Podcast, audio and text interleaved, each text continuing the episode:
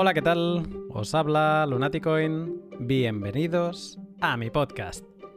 Cuando te zambulles en la madriguera de Bitcoin, una cosa con la que te empiezas a relacionar es con los proyectos colaborativos y open source.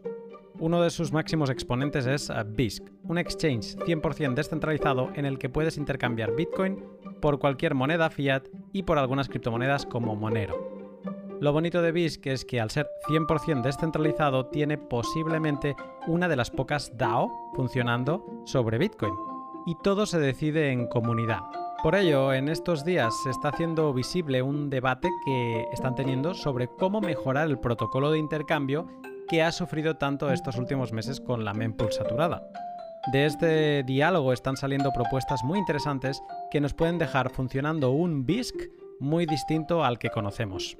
Para conocer todas las propuestas que están sobre la mesa actualmente, hoy vuelvo a recibir en el podcast a Félix Moreno, gran evangelizador Bitcoin en toda la escena hispana y colaborador de BISC. Te explico más en un minuto, pero antes déjame que te hable un segundo sobre mis sponsors. ¿Cómo van tus compras de Bitcoin?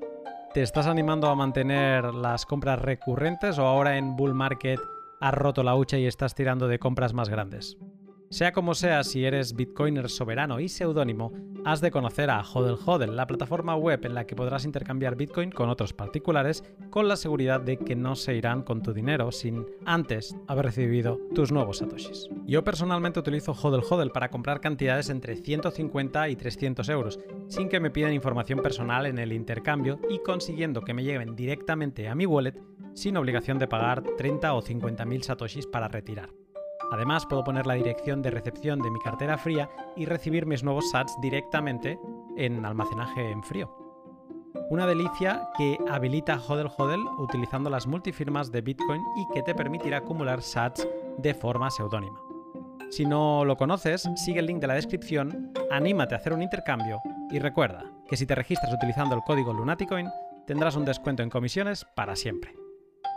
Se acerca el verano, se abren las fronteras y ahora que lo pienso, ¿por qué no disfrutar del Bull Run regalándonos un viaje o estancia en un hotel de alguna costa cercana? Si te suena bien, en Bitrefill puedes hacerlo con tus Bitcoin en un par de clics. Bitrefill es la empresa que te permite vivir con Bitcoin, recargar tu teléfono y, como te contaré ahora, pagarte unas vacaciones a cuerpo de Satoshi. En Bitrefill tienes numerosos servicios de tarjeta regalo para hacer turismo. Por ejemplo, puedes comprar tarjetas en hotels.com, viajes del corte inglés, rumbo o el recién añadido eh, Trip Gift. Disfruta del verano pagando con Bitcoin o Lightning y sin mayores preguntas en Bitrefill. Si no conoces sus servicios, sigue el link de la descripción y sorpréndete de la cantidad de posibilidades que habilitan a tus sats. Ah, y aparte de Hodel Hodel y Bitrefill, no te pierdas la información de los otros dos sponsors que explicaré en el, en el podcast, Shift y Len, porque hay algo de lo que te puedes beneficiar. Félix es una de esas personas apasionadas que en todo lo que hace se entrega a full. Aunque en su vida profesional empresarial acaba hasta arriba, en los ratos que tiene sigue colaborando y aportando a Bitcoin algo que ha venido haciendo desde principios de la década pasada. Ahora, en este efervesciente momento que está viviendo el exchange descentralizado BISC, Félix no se ha cortado y también ha puesto sobre la mesa una propuesta de mejora, llamada SISC. Junto a esta, otros miembros de la comunidad de BISC están planteando la posibilidad de utilizar Liquid para reducir los costes de intercambio otros quieren convertir a BISC en multiprotocolo y dos desarrolladores han forqueado directamente el código para crear Aveno, una versión de BISC monerocentrista. Si te interesa saber qué se está proponiendo en cada una de ellas y también el qué pasará con los servicios de capa 1 cuando la mempool haga imposible su uso, no te pierdas esta genial charla con Félix. Como espero que Félix te caiga tan bien como a mí, sin más, te dejo con el pod. Buenas tardes, Félix. Muy buenas tardes, Luna. ¿Cómo estás? Muy bien, gracias. ¿Y tú? También bien. Eh, hace, lo pensaba antes de hablar hoy y creo que hace, va camino de dos años, si es que no lo ha hecho ya, desde que hablamos por primera vez en aquel primer pod de BISC. El tiempo vuela. Sí, y luego aparte con el año pasado que ha sido como medio raro, que los tiempos eh, empezaron a transcurrir más lentos, más rápidos, Yo al menos perdí la noción de los meses, no sabía si estaba en febrero, si estaba en junio. Eh, pues bueno, es que es eso, ¿no? Han pasado dos años y casi que parece que fue ayer que hablamos.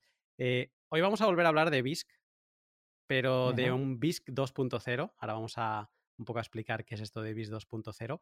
Pero antes de comenzar, eh, te quería pedir la típica pregunta del astronauta que acaba de aterrizar aquí y dice, ¿eh? ¿BISC? ¿Qué es esto? Eh, así de forma rápida, ¿qué es BISC? BISC es una casa descentralizada de cambio, un exchange descentralizado o una DEX eh, basada en Bitcoin. Hay muchas DEX por ahí basadas en Ethereum y en otros protocolos, pero en Bitcoin creo que la única que hay ahora mismo es BISC. Y además es una DAO, es una organización autónoma descentralizada que se dedica a, mantener y a mejorar ese, ese, protocolo, ese software que sirve de, exchange. Eh, cada usuario tiene el control total de sus datos, el control total de sus fondos y es su propio servidor. Mm, el, programa es un programa que te lo descargas en tu ordenador, en tu desktop y que funciona mm, como, como red P2P de mensajería y también tiene sus utilidades para, el trading, para, para la compra-venta y para publicar ofertas y aceptar ofertas. Y lo hace mediante contratos inteligentes sobre Bitcoin. Mm.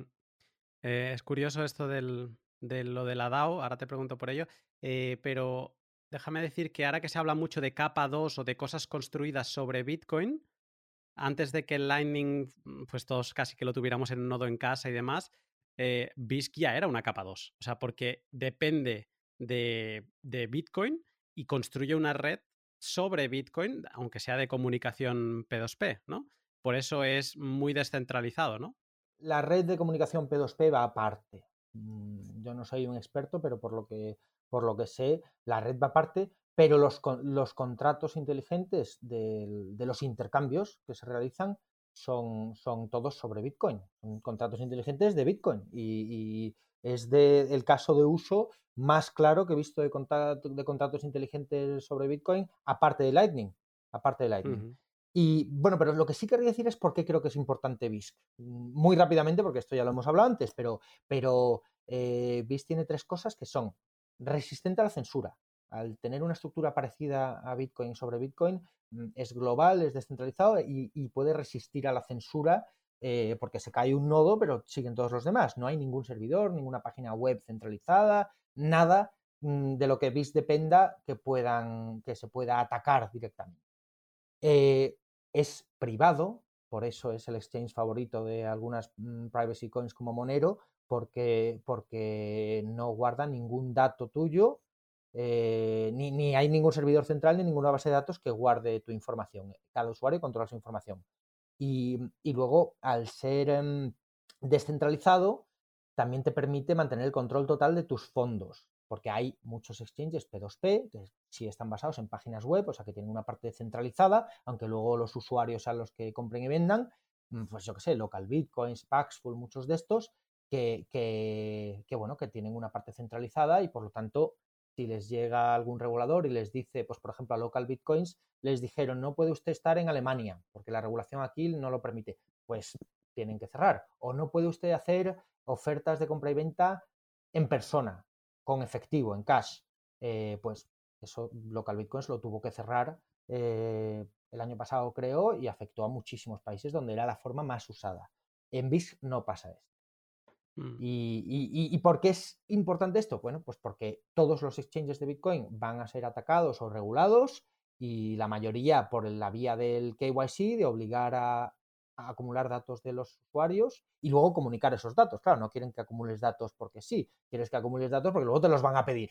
Eh, ya sea por temas de prevención de blanqueo de dinero, ya sea por tema de licencias o por lo que sea. Y, y luego hay sitios directamente donde están prohibidos. Y BIS plantea una opción que es muy difícil de prohibir porque va por Tor, eh, no, hay, no hay personas eh, físicas a las que tal, entonces eh, podría funcionar en China, podría funcionar en Irán, en Corea del Norte, muchos sitios donde está prohibido. Ahora hablaban de prohibirlo en, la India, en Turquía, pues mm, veis que en teoría puede funcionar en todos estos. Mm.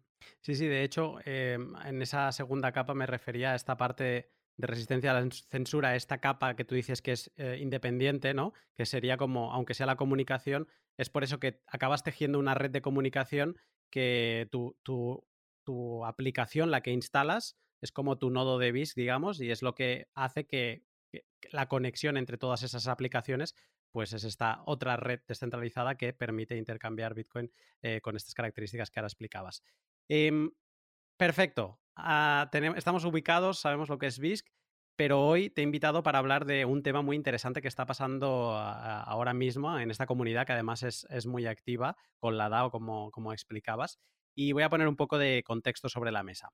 El 22 de abril de 2021, de este año, el usuario de GitHub eh, Chimp 1984 hizo una entrada bastante interesante en la que empieza diciendo, debido a las altas comisiones mineras, el estado actual del protocolo, él se refiere del protocolo de intercambio de BISC, parece estar llegando a su fase final. El artículo es muy interesante y dejaré el link en la descripción para quien lo quiera leer. Y es un buen punto de partida para entender lo que estamos viendo estas últimas semanas eh, en diferentes tweets que relacionan a BISC con, por ejemplo, Liquid, Monero o Lightning.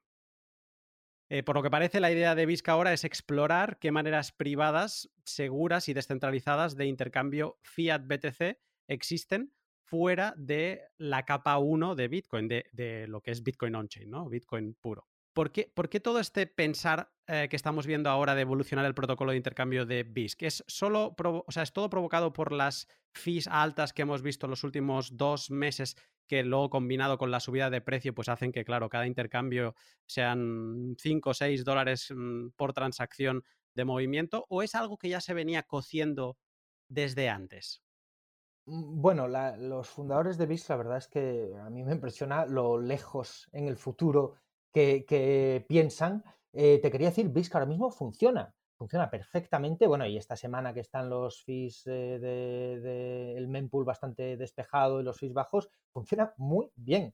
Y, yo lo sigo recomendando como el mejor sitio para comprar y vender Bitcoin porque, porque es eh, lo más seguro. Mm, se basa en contratos en, en transacciones multifirma de Bitcoin eh, que te permiten, con unas fianzas, unos depósitos de seguridad, que, te permiten prevenir casi todos los tipos de fraude. Y es sorprendente mm, el poco, los pocos problemas que hay con usuarios deshonestos, entre otras cosas porque se les espanta, no quieren adelantar dinero para una fianza, aunque sepan que la van a recuperar. Y el sistema de moderación está funcionando muy bien y el número de transacciones en BISC está aumentando. Ya, ya creo que tocaban la transacción 100.000 esta semana pasada. Entonces, funcionar funciona. Si alguien, que nadie se espante de que porque estemos pensando muy en el futuro, eh, no funciona ahora. Funciona maravillosamente y no paro de recomendarlo. ¿Qué problemas se prevé en el futuro? Bueno, pues eh, efectivamente cuando suben los fees de Bitcoin, como BISC se basa en transacciones sobre Bitcoin, pues tienes que pagar fees y de hecho ahora mismo un intercambio típico de BISC eh, usa cuatro transacciones de Bitcoin. Cuatro transacciones multifirma, que son un poquito más pesadas que una transacción sencilla. Por lo tanto, estás pagando cuatro veces el, fee a los mineros. Cuando eso es barato, pues da igual, pero cuando es caro, pues te empieza a excluir las transacciones pequeñas. Para comprar 20 euros, pues ya no merece la pena usar eh, cuando suben los fees. Eh, para comprar 500, pues sí, pero para, pero para cantidades pequeñas empieza a ser caro. Entonces, esto, por un lado, ha iniciado un movimiento muy, muy claro para intentar reducir esas cuatro transacciones a una sola, lo cual te ahorraría el 75% del coste, y además con Taproot, si se aprueba, va a ser mucho más fácil hacer eso. Y, ahí, pues si te reduces un 75% del coste y ya, y ya el coste te merece la pena para muchísimas cosas, pues mejor todavía. Pero pensando más todavía en el futuro, de aquí a, yo qué sé, cinco años, cuando la red de Bitcoin esté siempre a tope capacidad y el mempool esté siempre lleno y, cueste varios dólares eh, hacer cualquier transacción de Bitcoin, pues ya hay que empezar a pensar en otras opciones. Y, por resumir mucho, yo pienso que habrá una evolución en dos direcciones. Una, para las transacciones pequeñas, hacia usar Lightning, que Lightning no funciona con BISC actualmente, entonces por ahí hay varios proyectos, y otra eh, hacia los atomic swaps. Eh, los intercambios atómicos en teoría son posibles con la arquitectura de BISC, pero todavía no están muy conseguidos, aunque ya hay quien está programando atomic swaps de BSQ, que es el token de BISC, con Bitcoin. Y eso puede que lo veamos de aquí a unos meses. Hay otras ah, propuestas mm, que van por la vía de Liquid, que van por la vía de Monero, que van... Bueno, hay, hay, cuatro principales ahora mismo. Eh, algunas son fork de BISC y otras simplemente son discusiones. Eh, si quieres, eh, bueno, no sé si hablar de eso todavía, pero... Sí, sí, ahora te, ahora te preguntaré. Eh, para alguien que no haya probado eh, BISC, ¿podrías explicar cuáles son estas cuatro transacciones que ahora mismo tienes que hacer para, para mm, cerrar un trato, digamos? Bueno, para el usuario, el usuario ni las ve. O sea, para el usuario es un clic. Eh, pero básicamente, tú cuando creas una oferta en BISC, se, se, firma por parte de tu cliente de BISC, de tu software, se firma una parte de una transacción multifirma de Bitcoin. Y cuando te aceptan la oferta, o sea, cuando llega una persona, pues tú pones una oferta de venta y te llega alguien a comprar, hacen clic y ya esa persona firma su lado de la multifirma y se crea una transacción en blockchain.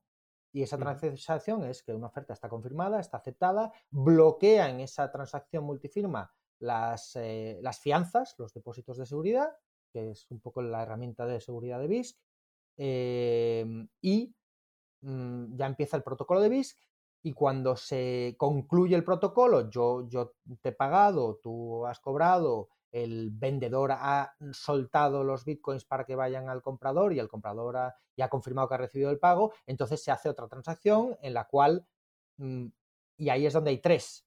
Por un lado, al comprador le llegan los bitcoins que ha comprado y su fianza de seguridad, dos transacciones, y por otro lado, al vendedor se le devuelve su fianza de seguridad tres transacciones. Y, bueno, pues en total son cuatro transacciones, pero, pero pensamos que se puede reducir a una. Todo esto no lo ve el usuario, o sea, es automático. O sea, el usuario mm, hace clic para aceptar la oferta, hace clic para decir que ha pagado, el otro usuario hace clic para decir que todo esto lo, hace el programa de fondo. Pero bueno. Eh, ahora, decías que los desarrolladores están pensando mucho a futuro y he hecho un, pequeño cálculo que, mm, porque he dicho al principio, esto no es solo que la mempool esté colapsada, sino que es la, es la suma de mempool colapsada más que el precio de Bitcoin ha subido mucho. Correcto. ¿no? Correcto. Y entonces, eh, un cálculo interesante que rescatar aquí es que una transacción SegWit simple, con un input y un output, y aquí no estamos hablando de multifirmas, que en esto, en el pago, puede ser eh, o sea, cuando lo bloqueas puede ser un coste similar, pero al desbloquear es donde vas a gastar mucho más porque es donde has de exponer el script de la multifirma que es mucho más grande y pagas mucho más. Pero vamos a poner un caso simple, una transacción SegWit, un input, un output, ahora mismo ronda los 190 eh, virtual bytes, ¿vale? Si estamos hablando de una mempool que ahora sí que es verdad que se está relajando, pero vamos a poner que no te la quieres jugar y pagas 10 sats por byte, em, a un precio esto nos lleva a 1.900 sats de comisión y a un precio de Bitcoin a 55.000 dólares es un dólar. ¿Vale? O sea, y nos estamos poniendo en una situación eh, tranquila de la mempool. No la óptima, que sería un SAT, pero es que eso ya no sé cuándo lo vamos a volver a ver. Eh, exacto, y más si lo quieres hacer. O sea que tú deberías poder claro, hacer. Pero un dólar, un dólar en una transacción, en un intercambio de 500 dólares, pues mira, es muy razonable. Y si es de 1000, ni te digo, pero un intercambio de 20 dólares, pues ya empieza a ser un coste importante. Y si lo has de multiplicar por 4, como es ahora, pues esto empieza a escalar. Y si no estamos hablando de 10 sats por byte, sino que estamos hablando de 30, que hace dos semanas e, era incluso barato, pues claro, vamos multiplicando, vamos aumentando las órdenes de magnitud. Pero lo divertido de esto es que también depende del precio. Y si empezamos a imaginar, eh, nos ponemos muy bullish a Bitcoin a 300 mil dólares, o sea, un por 6 de como estamos ahora, pues imagínate, la misma transacción tranquila estaríamos hablando de 6 dólares por la parte baja multiplicado por cuatro transacciones. ¿no? Entonces, es normal que se esté pensando en soluciones. Además, en el, texto, en este artículo, hablaba de, que hay retos para pensar hacia futuro, de cómo van a cambiar los tratos eh, con, pues, cuando la implementación de Atomic Swaps o que se generalicen, em, tener en cuenta las sidechains y Lightning. Y una cosa que me hizo bastante gracia, pero que es verdad, se tiene que ir pensando, es la aparición de los CBDCs. Esto va a cambiar cómo interactuamos con el dinero fiat de la banca central. Tenemos eh, stablecoins, que es como mirrors del dinero fiat, pero en nuestro lenguaje, ¿no? Pero va a existir una copia o, un intento de, de, hablar Bitcoin por parte del, del dinero fiduciario, ¿no? Bueno, ya veremos qué hacen exactamente. Los chinos lo que están haciendo, desde luego, no se parece nada a Bitcoin y sí se parece mucho a WeChat o a Bizum o a algo de eso. Pero bueno, eh, lo que sí te diría es que casi todos los problemas que hay en los intercambios de BISC vienen por la parte fiat, por los medios de pago, o sea, la lentitud de una transferencia bancaria, los problemas con los bancos, el bloqueo de cuentas, que también pasa en alguna cosa, en algunos medios de pago. Bueno, Bizum acaba de prohibir en España recibir más de 60 pagos al mes al usuario normal. O sea, ya van a empezar a poner una jerarquía. Ah, ¿eres una empresa eres un usuario normal? Y ha habido quejas de la gente dice, 60 pagos al mes y no llego al día 5. Si voy a tomarme unas birras con los amigos y me tienen que hacer 10 amigos un pago, pues ya he gastado una sexta parte de lo que tengo para todo el mes. Pues ese tipo de, controles son los que dan todos los problemas en las transacciones fiat, por no hablar ya de los pagos internacionales. Eh, pero, pero en el momento en el que evolucionen un poquito más hacia las CBDCs, eso, ahora mismo las transacciones cripto a cripto en, BISC son lo mejor. O sea, son, son lo más rápido, lo más privado, lo más, eh, lo que menos problemas da, lo más fácil de verificar también. Porque claro, ¿cómo verificas tú? Imagínate que yo soy un mediador en BISC y, una de las partes de, de la compraventa me dice que no ha recibido el pago.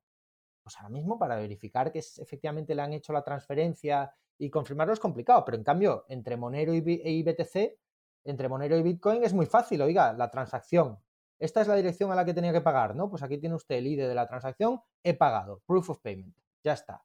Entonces, eh, si las CBDCs tienen la transparencia, tengo mis dudas, tienen la transparencia de las criptos, eh, va a ser muy buena plataforma para, para mover mm. fiat a, Bitcoin vía CBDCs. CBDCs es eso, solo tenemos el, modelo de China porque no creo ni que se pueda considerar al Petro como algo ni medio parecido a, lo que debería ser. De hecho, no, no, sé ni si sigue funcionando, la verdad. Pero, mm, pero sí, tocará ver. Pero me, hizo gracia el, que se valorase, que se tuviera en cuenta y que suma en eso que decías tú antes de, que, de tener esa visión de que las cosas van a cambiar mucho y nos tenemos que ir preparando. Se han puesto sobre la mesa varias soluciones y varias propuestas. Me gustaría comentarlas contigo un poco a modo de, actualizar cuál es su estado. La primera es, eh, la has mencionado tú antes, y es, eh, es, una solución rápida, es una solución que da la sensación que se va a implementar dentro de poco eh, para parar el golpe y para ganar tiempo, para seguir pensando tranquilamente estas otras soluciones. Eh, la primera es reducir de las cuatro transacciones a una. Eso me, parece bastante. En, en eso está todo el mundo de acuerdo en hacerlo, si se puede. Que parece que se puede, pero bueno, yo no soy programador y hay gente trabajando en eso y dicen que se puede. Ahí no hay discusión ninguna. O sea, eso se puede hacer, se va a hacer y pronto. ¿Sabes por dónde van a tirar más o menos para conseguirlo? Porque estamos tan acostumbrados al modelo este de multifirma de, las fianzas y de, bloquear para luego asegurarte que de golpe que te hablan de una transacción te quedas un poco de pasta de moniato. Claro, pero, pero es que una de las cosas que ha pasado muy recientemente es que BISC ha conseguido adaptarse a Segwit. BISC seguía con, con Legacy, con las direcciones de uno o tal, eh, y ya han conseguido implementar Segwit, gracias, por cierto, a un donante anónimo que ha, adelantado la pasta para el proyecto, porque aunque BISC paga a todos sus eh, colaboradores en, en BSQs, eh, hacía falta para, era un proyecto este muy ambicioso, de meses, muy costoso, hacía falta un programador muy bueno y se han traído a alguien de fuera y se le ha pagado en bitcoins, creo recordar. Y alguien ha adelantado la pasta, alguien anónimo, y, ya está en marcha. Entonces, creo que por ahí van los tiros, porque con Segwit eh, puedes hacer eh, transacciones un poquito más complejas y, luego eh, plasmarlas en script. Creo que va por ahí. No estoy 100% seguro, pero pienso que es eso. No, no, interesante. Echaré un vistazo a ver cómo se acaba desarrollando, porque, bueno, es, es un poco la solución que ponen sobre la mesa de, oye, eh, lo que tú decías antes, BIS ya está funcionando, no nos vayamos a pensar que BIS se ha roto y se tiene que arreglar, no, BIS que está funcionando, eh, vamos a mejorarlo, la primera mejora va a ser conseguir hacer eh, intercambios con una transacción.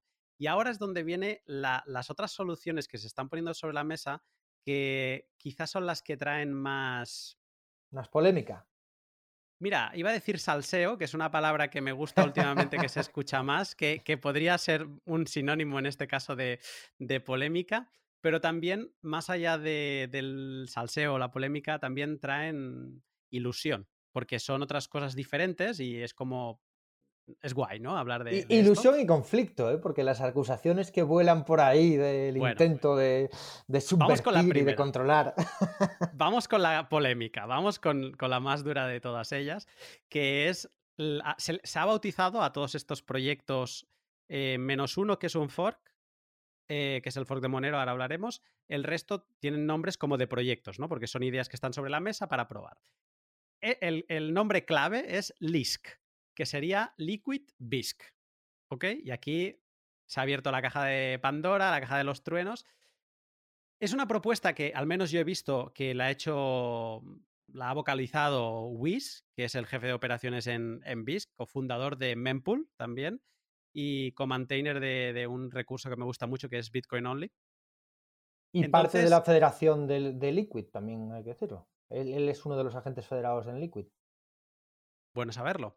Eh, entonces, eh, lo que ha venido a, decir es hacer una propuesta de que en paralelo a seguir conservando Bitcoin como moneda base de BISC, también exista la posibilidad de utilizar el Liquid Bitcoin, o sea, un, Bitcoin de la cadena lateral de Liquid, como moneda base de los intercambios. ¿Por qué? Porque ahora mismo Liquid pues no hay volumen o al menos hay tantos bloques, que es uno cada minuto creo, que lo que sería la mempool de Liquid está vacía y que entonces se paga nada. Es que se paga lo equivalente a lo que sería menos de un SAT por hmm. byte en, Bitcoin.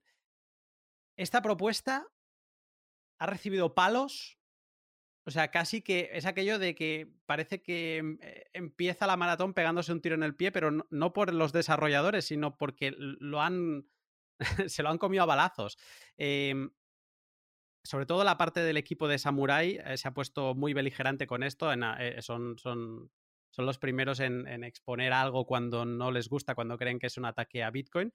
Básicamente, la premisa, lo que dicen es: el Liquid es un IOU, tú dependes de la federación de Liquid para que esos bitcoins sean realmente bitcoins, entonces, em, ¿por qué estás básicamente degradando a, Bitcoin de esta manera? ¿no? O sea, BISC, está retrocediendo con este paso, eso es lo, que dicen.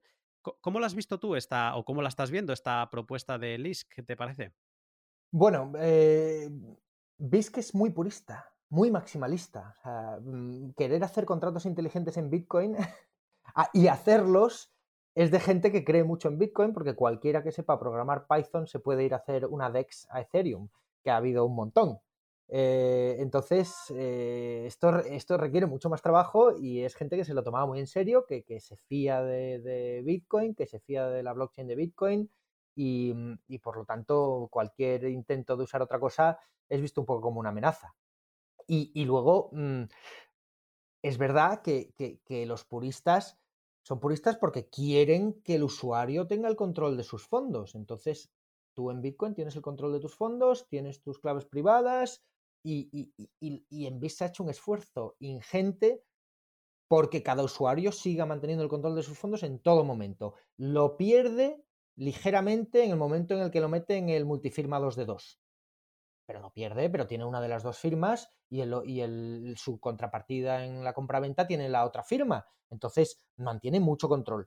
Y, eso siempre ha sido mm, una de las cosas, una de las ventajas de BISC eh, y a cambio se sacrificaban muchas cosas. Por ejemplo, la velocidad.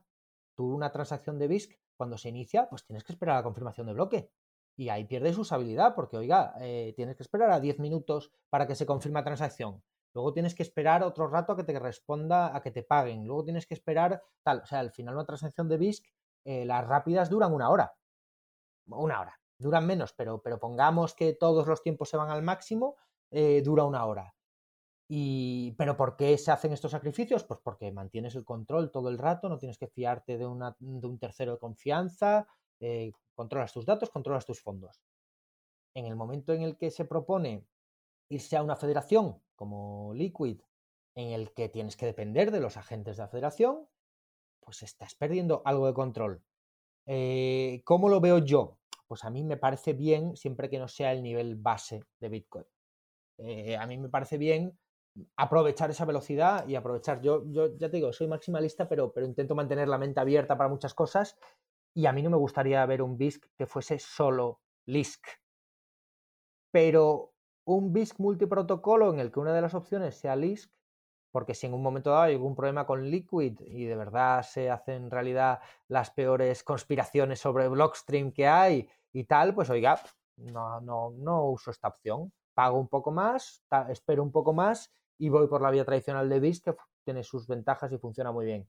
Em, yo no sé mucho de Liquid, mm, tengo en el tengo pendiente estudiármelo un poco más, pero bueno, son bastante abiertos en cuanto que es una federación y el PEG lo mantienen los agentes federados y no está abierto a que cualquiera eh, cambie bitcoins por eh, Liquid Bitcoins. Tienes que pasar por un tercero de confianza. En teoría, la protección frente a la censura es que esos terceros de confianza pueden llegar a ser muchos, ahora no lo son.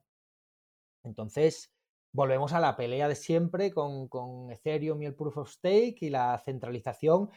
¿Liquid está más centralizado que Bitcoin? Sí. Eh, ¿Te puede merecer hacer ese sacrificio a cambio de a lo mejor privacidad o velocidad? Porque Liquid tiene transacciones confidenciales, tiene otras ventajas. Pues en un momento dado, sí. Para mí, siempre que sea voluntario, me vale. Pero yo no trabajaría mm, lo poco que puedo dentro de mi capacidad en crear list pero entiendo que hay gente que le interesa mucho y que conocen Liquid mejor que yo, ven sus ventajas y quieren hacerlo. Mm, o sea, tengo una opinión mixta de Lisk, pero no veo mal que surja, no veo mal que lo hagan. Yo no voy a aportar mi trabajo a crear eso. Mm, una de las razones de la creación de Liquid fue para los exchanges, ¿no? Para intercambiar y para alta frecuencia y, digamos, no tener que, estar esperando a los bloques de, Bitcoin y al final yo lo que entendí cuando grabé el pod de Liquid es que se habían juntado cuatro amigos actores de la escena Bitcoin. Em, sobre todo voy a reforzar, son amigos, pero son actores de la escena, o sea, gente con intereses en mover Bitcoin eh, y que lo mueven a menudo, diariamente. Eh, o sea, Bitfinex, por ejemplo, es uno de los, de los participantes de la federación.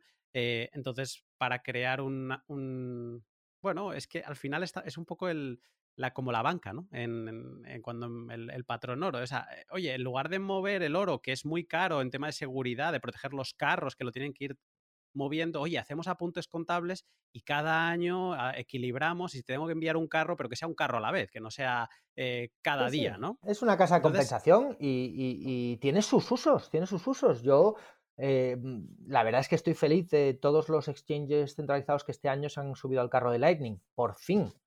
Pero bueno, comprendo que Liquid tenía mucho sentido y para algunos tipos de transacciones grandes y tal es mejor que Lightning, todo hay que decirlo.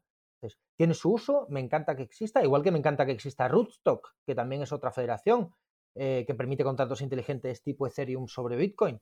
Eh, pero tienes que confiar en una federación, o sea, estás haciendo un sacrificio. Eh, yo creo que hace falta una casa de cambio descentralizada, una DEX sobre Bitcoin, que, te permita la independencia total. Eh, eso es muy necesario, porque luego casas de compensaciones va a haber mil, va a haber mil. Entonces, habrá algunas mejores que requieran menos confianza, que sean más transparentes, tipo Liquid, bien, pero no deja de ser lo que es. Mm. Una frase que me ha, que me ha gustado leer en, todas estas críticas. A ver, criticar es, fácil y, y, hay un montón de comentarios muy subidos de tono, pero alguno que me ha gustado es como decir, eh, a mí no me importa intercambiar con Liquid, eh, pero no holdearía, no holdearía Liquid más de un día. O sea, es, si me es el vehículo para intercambiar, entonces entiendo como tú me puedo sumar a tu, a tu tesis de que como una masa más, quizá no importa, pero como una base sería seguramente una traición a, los principios de, que, han, que han llevado a Vizca a lo, que es. Eh, e, es que volvemos a lo mismo, hay gente que no necesita Bitcoin o que la lo necesita poco. Mm, que vive en países eh, modernos, con relativamente baja inflación, con sistemas bancarios rápidos, con miles de medios de pago, pero hay otros países y otros sitios que necesitan Bitcoin como el agua eh, y, que, les va a salvar la vida y les va a salvar los ahorros. Entonces, bueno, pues mm, eh, a, lo mejor mm, Liquid funciona muy bien para algunos casos de uso, para la gente que puede permitirse confiar en una federación y hay otros sitios donde no, donde no lo haría ni loco, claro. ¿Qué te parece el, un poco el, el, hostigamiento que ha recibido Wish? Tú que quizá le tienes más leído, el... está haciendo bastante, ¿no? Por, por BISC últimamente. Eh, es injusto. O sea, Wish cree en BISC, cree en Bitcoin, eh, ha trabajado mucho. Eh, empezó, es curioso porque entró en BISC cuando estamos intentando lanzar el mercado de Japón. Y, justo porque habían prohibido las transferencias en local bitcoins, las, los pagos en persona en local bitcoins. Y entonces em, eh, eso le despertó un poco a buscar alternativas y que se fue a lo más puro, más descentralizado, más resistente a la censura, que BISC. Y luego, y ha trabajado mucho y ha hecho grandes cosas para BISC. Y el problema, y se ha encontrado con los problemas que tiene BISC en la actualidad, no los futuros, los que tiene en la actualidad, que son problemas de, de usabilidad. Es más difícil que usar que un local bitcoins. Las cosas como son. Eh, requiere un poquito más de trabajo, requiere aprender a usarlo. Luego tiene la barrera de entrada de que tienes que poner fianzas, eh, tanto el comprador como el vendedor. Entonces, claro, necesitas Bitcoin para comprar Bitcoin, porque si no tienes suficiente para fianza no puedes comprar. Em, y luego, y luego el, problema de la liquidez en muchos mercados. Hay mercados de, de BISC, ha crecido mucho. Tú ahora te vas al mercado de euros, de euros por Bitcoin, y te encuentras cientos de ofertas. Y si quieres vender un Bitcoin, lo puedes vender en un día sin ningún problema. Eh, pero claro, si quieres vender mil Bitcoins, olvídate de BISC. Vas a tardar mucho menos en Kraken o un exchange centralizado. Eh, y, en algunos mercados, pues yo qué sé, el, franco suizo, pues a lo mejor en vez de haber 100 ofertas, hay 5 o 6. O la corona noruega, o, la naira nigeriana, que yo, a mí me divierte mucho Nigeria e intento, intento promover ese mercado muchas veces, pues es que hay muchas ofertas. Entonces yo soy un comprador, llego y me encuentro en un mercado una sola oferta, me voy. Me voy, salvo que sea exactamente lo que necesito. Entonces, la liquidez sigue siendo un problema. Y la velocidad es un problema, la usabilidad es un problema. Eh, funciona muy bien, pero hay opciones más rápidas, menos privadas, menos resistentes a censura. O sea, las ventajas de BISC nadie ha conseguido superarlas. Pero las desventajas justo las desventajas que tiene, que yo pienso que tienen muy fácil, bueno, que tienen arreglo, mm, todavía no se ha conseguido, porque el tema de la liquidez mm, se ha solucionado en muchos mercados y creo que es cuestión de tiempo mm. Eh, que se solucionen los demás. Por ejemplo, el reais brasileño ahora tiene mucha liquidez en BISC y da gusto ver muchas operaciones en, reais todos los días. Pues digo yo, pues si en, Brasil funciona, ¿por qué no funciona en Argentina? Qué raro. Y ya lo he hablado con varios argentinos, oye, ¿por qué no usáis BISC? Y bueno, les da más pereza empezar, la verdad. Por responder más directamente a tu pregunta, eh, no se merece las críticas, va de buena fe y, está apostando por Liquid más que otros y tiene sus razones buenas, pero, pero mm, yo en ese camino no le sigo hasta donde él quiere llegar. Pero bueno, pero, pero no lo voy a denigrar porque es alguien que va de buena fe. Hablábamos del salseo, creo que el salseo se puede quedar bastante aquí, a lo mejor al final lo reactivamos, eh, porque ahora pasamos a, dos propuestas eh, más, que la primera es MISC, Message Board for Multi-Protocol Project, ¿vale? Traducción... No, no, no, perdón, perdón, no, no, perdón, pero ahí hay dos, dos cosas distintas. Una es MISC, que es el BISC multiprotocolo, y luego una de las, eh, una de las partes que están construyendo es el message board, es la, la, herramienta de comunicación, pero son dos, dos cosas distintas. O sea, el, o sea, la propuesta en sí, MISC, es una propuesta que dice vamos a hacer que BIS sea multiprotocolo. ¿Por qué? Porque BIS ahora mismo tiene un código bastante complejo, cuesta cambiarlo, cuesta mejorarlo, y entonces hay una intención de hacerlo modular, que sea vamos a hacer un, un BISC 2.0 que permita distintos protocolos. Por ejemplo, cuando salgan los Atomic Swaps, pues que permita enchufar la parte de Atomic Swaps, que permita enchufar la parte del Liquid, que permita enchufar todo con el mismo mercado para no romper la unidad de mercado y no romper la liquidez, pero eh, usando distintos protocolos, que BISC ahora mismo solo tiene un protocolo, no, no puede usar más. Esto sería como eh, ahora, ahora BISC es unicelular, está como todo, es un Mm. protocolo y, y un panel de ofertas, que es el message board, ¿no? Hmm. Y, y esto sería convertirlo como en un pulpo, ¿no? En un octopus. Sería como el Pues sí. message board sería la, la cabeza, el, el panel donde se ven todas las ofertas, pero cada pata sería un protocolo distinto de intercambio. Mira, el protocolo clásico de BISC, el de Atomic Swaps, el de Liquid, ¿no? Y, y todas las ofertas se verían en ese mismo panel, en esa cabeza. Co- Correcto. Entonces tendrían un sistema de mensajería común al que se conectarían todos y, sería un poco la base, pero tendrías por un lado, pues eso. Bueno, el BISC clásico, si me apuras, no es el que tenemos ahora. El BISC clásico era multifirma 2 de 3, con un árbitro que tenía la tercera firma. Y había mucha gente que prefería eso, ¿eh? Había gente que prefería eso, lo que pasa es que no es escalable. Pero bueno, imagínate que sale MISC, multiprotocolo, y alguien quiere usar el BISC clásico clásico con multifirma 2 de 3, eh, eligiendo un árbitro porque prefieren eso. Pues a mí me parecería bien. Eh, yo sigo pensando que no es escalable y que fue una buena idea cambiar a, a multifirma 2 de 2, pero, pero mm, y no había la opción, como solo había un protocolo, no había la opción de tener las dos cosas lado a lado y que la gente escogiese. Que de hecho yo abogué por eso cuando se hizo el cambio, que la gente pueda escoger, pero técnicamente era muy difícil. Pues sí, pues sería ese pulpo. Y en ese pulpo se podría aprovechar la tecnología de Atomic Swaps que se están eh, eh, tra- en la que se está trabajando ahora y también se podría aprovechar Lightning Network, que yo creo que es fundamental para las transacciones pequeñas con las que al final empieza todo el mundo. Nadie empieza mm, moviendo grandes cantidades de dinero y, y- y entonces a la hora de reclutar a nuevos usuarios y de tal, Lightning es fundamental. Voy a hacer un detour porque es que tu figura como evangelizador en España la he recuperado de tanto en tanto. Tú no lo habrás escuchado, pero en algunos directos yo he mencionado tu nombre porque yo he visto tus vídeos y a mí me sirvieron mucho al principio de que ves en YouTube y dice 2013, ¿no? Y ves en las charlas con pues con audiencia del Instituto Juan de Mariana también y demás. Y yo sé que tú estabas desde muy al principio. Ahora decías, eh, la gente empieza, empieza con Lightning. Eh, gente que ahora está empezando y quizá no conozca tu historia, eh, déjame decir que tú eras de los que en estas conferencias regalabas un cuarto de Bitcoin a los asistentes que querían jugar. Eh, ¿Te has dado algún golpe de cabeza estos días o no? No, eh, no te puedes arrepentir de esas cosas. Y además, ahora regalo Lightning. ahora regalo Satoshis vía Lightning porque quiero que la gente lo pruebe. De hecho, la- hace un par de semanas convencí a varias amigas tuiteras para probar. Intenté hacerlo con Tipping Me, pero que, además es un proyecto español, pero justo están paralizados ahora por temas regulatorios, como no. Y al final acabamos usando CBD Wallet.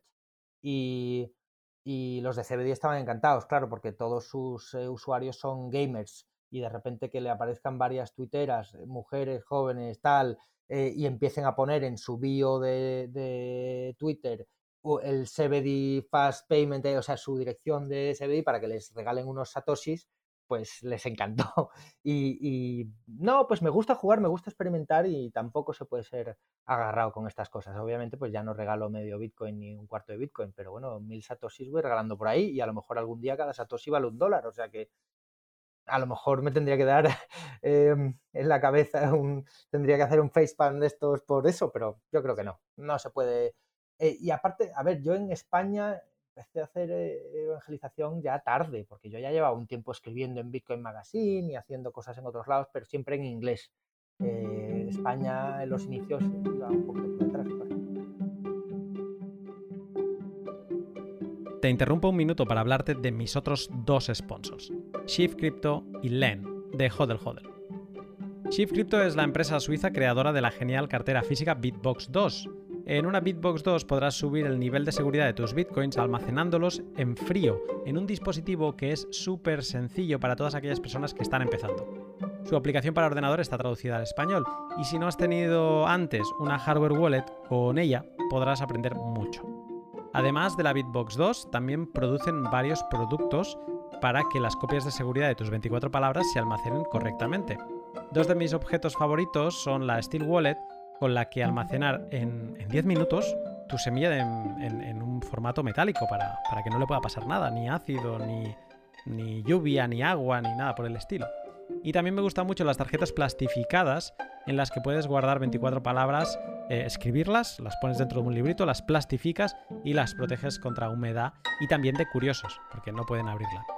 Hace tiempo que no realizaba ningún giveaway, ningún sorteo, así que le he propuesto a Shift realizar uno para celebrar el Pizza Day, el 22 de mayo.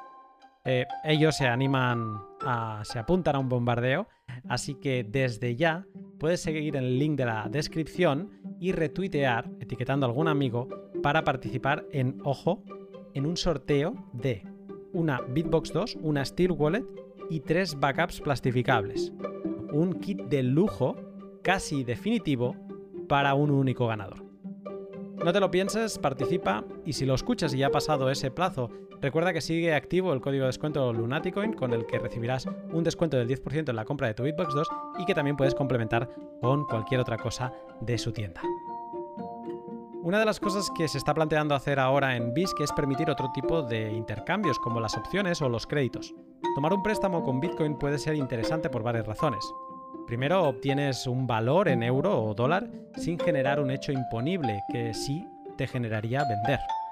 Si eres de los que les gustan las finanzas, eh, pedir un préstamo te permite apalancarte y comprar más Bitcoin con ese crédito. La gracia de utilizar Lend como plataforma de préstamos es que, a diferencia de las plataformas centralizadas, Lend es peer-to-peer -peer, o que funciona entre personas, entre pares y en ella puedes pedir un préstamo a otro particular sin ningún proceso de KIC con el que filtres datos personales tuyos y también te permite recibir eh, stablecoins en lugar de moneda fiduciaria convencional, con lo que no ha de pasar por tu banco, no tienes que dar mayores explicaciones ni, por ejemplo, demostrar que estabas acumulando Bitcoin sin KIC, que, como ya hemos explicado muchas veces, es totalmente legal.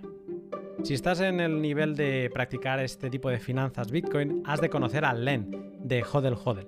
Si no le conoces, échale un vistazo siguiendo el link de la descripción y ya verás que te encantará su trabajada interfaz gráfica.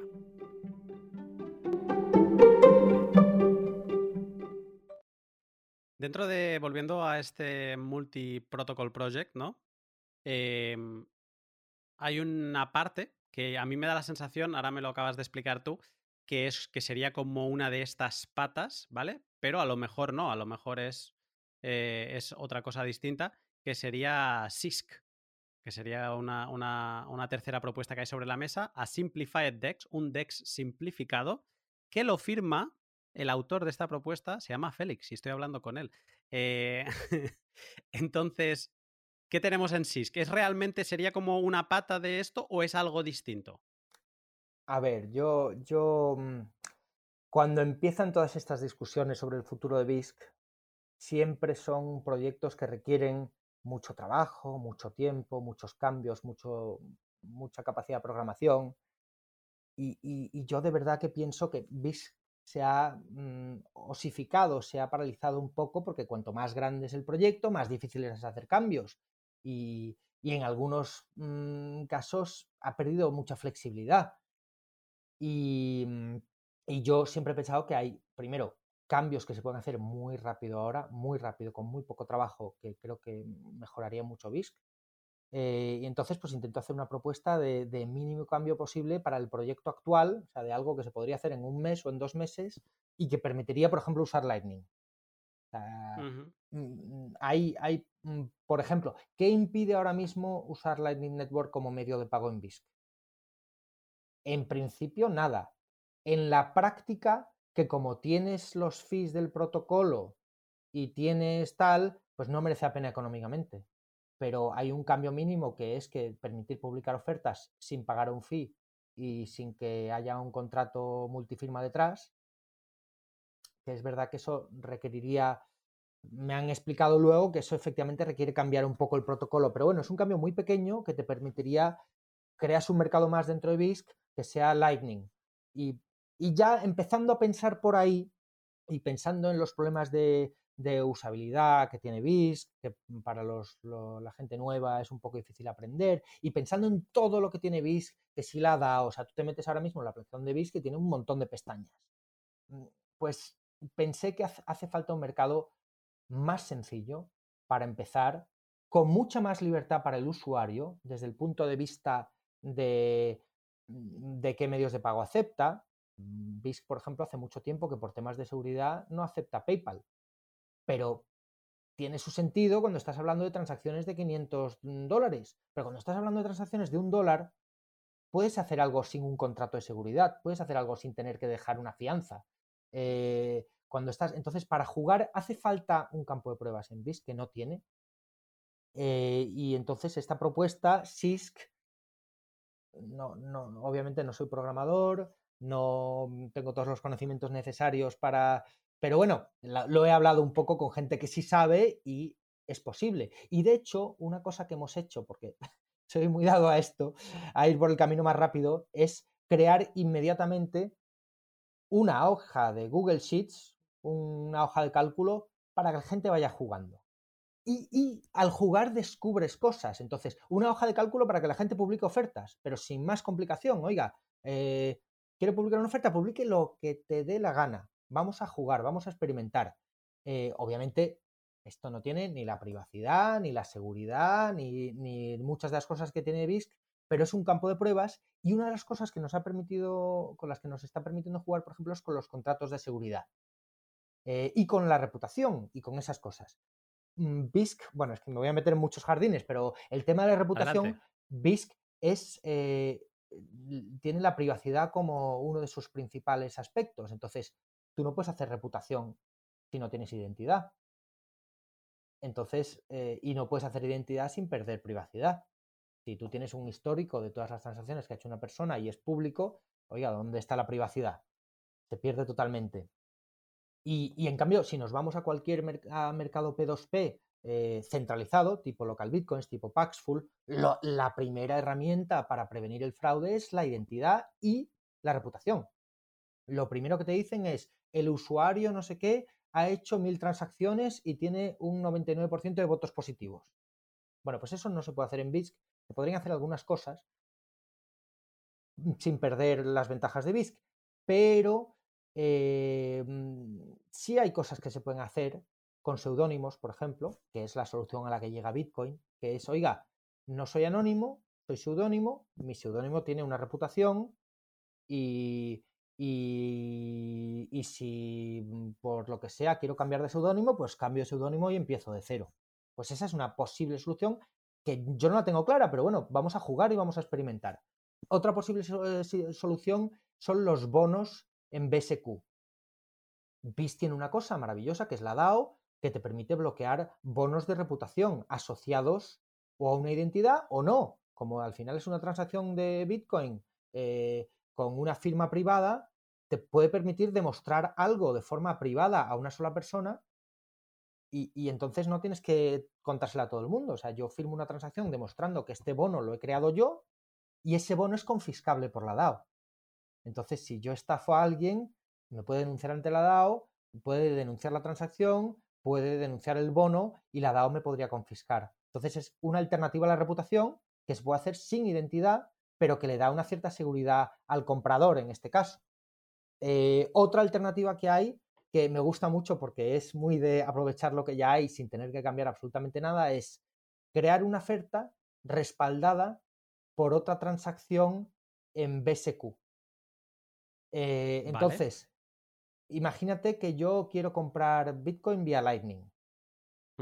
Y lo quiero hacer sin, sin, pasar por BISC, porque en BISC ahora mismo no está permitido Lightning como forma de pago. Bueno, pues en una, en una. en la hoja de cálculo esta que ya hay, que obviamente no es descentralizada, es de un Google Sheets, pero en un futuro habrá un message board, habrá un que sí sea descentralizado, un poquito más tipo BitTorrent, o sea, que permita publicar mensajes eh, de forma incensurable.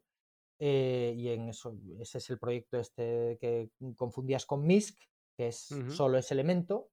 Eh, pues imagínate, yo publico ahí una oferta, quiero comprar eh, bitcoins, satoshis vía Lightning, pero no tengo contrato de seguridad porque no estoy haciendo una transacción de bitcoin multifirma. Pero exijo a mi contrapartida que haga una transacción conmigo en BSQ en BISC. Entonces, esa transacción actúa de fianza, porque esa transacción ya está respaldada por el mecanismo de mediación, de, ya tiene sus propias fianzas, ya está respaldada por el mecanismo de mediación de BISC, ya puede eh, estar sujeta a las decisiones de la DAO. Eh, y es, es un poco como poner una fianza, pero ahora yo con ese respaldo puedo hacer muchas transacciones. Entonces, imagínate que yo bloqueo eh, el equivalente a 10 dólares en BSQ, ¿vale?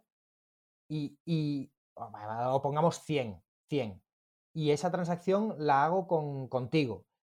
Y yo ahora te voy comprando vía Lightning, pero te voy haciendo los pagos fraccionados, de 100 dólares en 100 dólares. Entonces, ni todo pago tiene un 100% de fianza con la otra mm, transacción que hemos hecho. Pero vamos fraccionando los pagos. Hasta que no me eh, te pague yo 100, no me mandas los satoshis. Hasta que no. Y, entonces podemos tener una relación de, pues, por ejemplo, de 24 horas, durante las cuales nos vamos haciendo un montón de pagos fraccionados, eh, muy rápidos, todos vía Lightning, eh, y, y todos tienen la garantía de si en algún momento no me pagas lo que me debes, mm, denuncio la transacción de BSQ y nos vamos a mediación. Y ya ahí aportamos la, eh, y ya entramos en el mecanismo de disputa de la DAO, que es muy bueno. O sea, el mecanismo de disputa de la DAO es genial. Hay otras cosas de BISC que no son lo mejor del mundo. O sea, la usabilidad de su libro de órdenes la es muy mejorable. Eh, la liquidez de su mercado es muy mejorable. Entonces, vamos a aprovechar lo que, da, lo que BISC hace mejor que nadie, que es los mecanismos de seguridad sin identidad, pero vamos a, pero vamos a hacer cosas por fuera de BISC o dentro de BISC cuando se cree una plataforma más abierta. Otra cosa que pasa en BISC, por ejemplo, hay muchas eh, shitcoins que no están. Eh, y, hay, y, hay, gente que se queja, oiga, quiero publicar mi shitcoin. Bueno, pues mm, durante, se decidió durante un tiempo, para que no se convirtiera en un casino BISC, bloquearlas, pero yo cada vez pienso más que, oiga, que el riesgo ese lo tiene que decidir el usuario. Si BISC es descentralizada, eh, ¿qué quieres comerciar? ¿Qué quieres intercambiar? Lo decide el usuario, no lo decide ni la DAO ni nadie. Entonces, dejemos un sitio donde la gente... Y los medios de pago, otra. Eh, PayPal no se puede usar eh, en BISC. Eh, ¿Por qué? Porque PayPal permite retrocesiones, con lo cual se pensó que había mucho riesgo de fraude. Bueno, pero a lo mejor para cantidades pequeñas yo estoy dispuesto a asumir ese riesgo, que lo decida el usuario, que BISC me dé las herramientas para asegurar algo si yo quiero, pero si estoy jugando o si son cantidades pequeñas o si ya confío en, el, en mi, contrapartida porque ya he operado con ellos antes y, esto es, estoy repitiendo operaciones, oiga, pues ¿quién es BIS para decirme no puedo, no puedo hacer esto, no puedo usar este medio de pago? Y, yo creo que esto le daría a BISC esa flexibilidad y esa facilidad que necesita eh, sin perder todas las ventajas de una, pudiendo todavía comprar mil euros eh, de Bitcoin en BISC eh, con todas las ventajas que tiene y que funciona muy bien hoy en día. Me, ha alucinado la, la fórmula esta de, mm, que me ha recordado en, los programas contables en una empresa, cuando tú estás trabajando a crédito con un cliente, en los típicos CRMs de turno, te dicen riesgo alcanzado con ese cliente, ¿no? Entonces es como que tú cuando bloqueas 100 dólares de BSQ para que tú y yo intercambiemos, es como que nuestro riesgo fuera de esa transacción de BSQ no puede superar nunca los 100 dólares, porque entonces eh, habría riesgo de que no te paguen. Claro, imagínate, un usuario ocasional no necesita esto, o no lo necesita mucho, pero imagínate que yo soy un market maker, o sea, yo soy un profesional que me dedico a comprar y vender en BIS todos los días y que hago miles de transacciones al mes. Pues a mí me interesa mucho eh, tener una reputación y, y, que la gente pueda elegir mis órdenes, mis ofertas por encima de las de los demás. Incluso cobrar un precio un poco más caro a cambio de esa seguridad que doy. Y, cómo haces eso sin identidad y sin un marcador que ponga cuántas operaciones has hecho? Pues oiga, pongo un bono de 10.000 dólares y como estoy... Un fondo de garantía. Un fondo de garantía, es, una fianza, es una fianza. Y una eh, fianza confiscable por la DAO. O sea, eso es importante. O sea, si a este tío le empiezan a llegar informes de que está estafando a la gente, ahí es donde entrarían los, los árbitros o los mediadores de la DAO y propondrían a lo mejor confiscar su fianza. Es muy curioso, me hace mucha gracia el, hecho de, poder hablar de, DAOs en, Bitcoin. Esto también fue bastante innovador en, en Bisky, por eso le, dedicamos un podcast en el pasado. A quien le interese, intentaré poner el. Espero no olvidarme, que muchas veces me olvido luego. Eh, pondré el link en la, descripción y si no, si buscan Bisc DAO Lunatic, el Lunaticoin le, va a salir. Y yo era el más escéptico, Lunatic, que sí? Yo, yo hablé contigo hace dos años cuando está empezando la DAO y digo, bueno, ya veremos si esto funciona. A mí lo que me importa es la casa de cambios centralizada. Pues sorprendentemente durante dos años ha funcionado muy bien, con muy pocos errores y también es una comunidad pequeña, digámoslo todo. Yo no sé cómo de escalable es esto, pero ha funcionado muy bien y ha creado unas herramientas que, que tienen mucho potencial y que no se está aprovechando todo el potencial. Me, genera la duda ahora eh, de BSQ, por lo que me explicaste tú y Manuel, que también estaba en ese pod, el de que eran Colored Coins. También sufre la mempool alta, entiendo, ¿no? Eh, o sea que el, mercado de BSQ también lo sufre. Y además los BSQ todavía no son Segwit. Se está trabajando en ello, pero todavía no lo son. todas las transacciones de BISC en Bitcoin ya son Segwit, pero las de BSQ no y lo sufre, lo sufre. Pero claro, si tú necesitas hacer muchas transacciones, pues es un problema. Pero si tú lo que necesitas es bloquear una fianza durante tres meses, no es un problema. Mm. E, es muy interesante este, algunas de las fórmulas que, esto está, que la, esta hoja de cálculo de Google está dando. ¿Cómo está? ¿Sigue activa? Yo he estado espiando y he visto algunos movimientos. Me ha gustado esto de casi que es como un tablón de anuncios. Y eh, entonces eh, algunos ponían su usuario de Twitter, ¿no? En plan, oye, pongo esta oferta y yo soy tal, como diciendo, cuando quiera, alguien que la quiera, pues que me escriba por ahí, ¿no? Y me ha gustado esa parte de que también en, en ese caso, en el poner un usuario de Twitter, también puedes jugar con tu reputación de, de, Twitter. Bueno, eh, yo, he puesto, yo he puesto, he publicado ofertas y he puesto mi usuario de Twitter y de Keybase. O sea, yo estoy, me estoy doxeando totalmente. no, estoy usando mi reputación. Lo que pasa es que yo sé que yo voy a, sabes, lo que me juego en, de comprar y vender 10.000 satoshis me importa muchísimo menos que mi reputación. Pero hay otra gente que no, que querrá ser totalmente anónimo y que se hará un email de Proton Mail o lo que vea más privado para publicar la oferta ahí. Y aún así, siempre que sea un Google Sheets pierdes algo de privacidad. Pero bueno, esto es puro prototipo por ser rápidos y por probar algo, pero obviamente lo que se pretende crear en el message board de BISC sería algo descentralizado, P2P, absolutamente anónimo y privado, claro. Pero vamos que sí, esa es otra. O sea, quien quiera usar su reputación, ¿por qué no la va a poder usar? Que sea una decisión del usuario.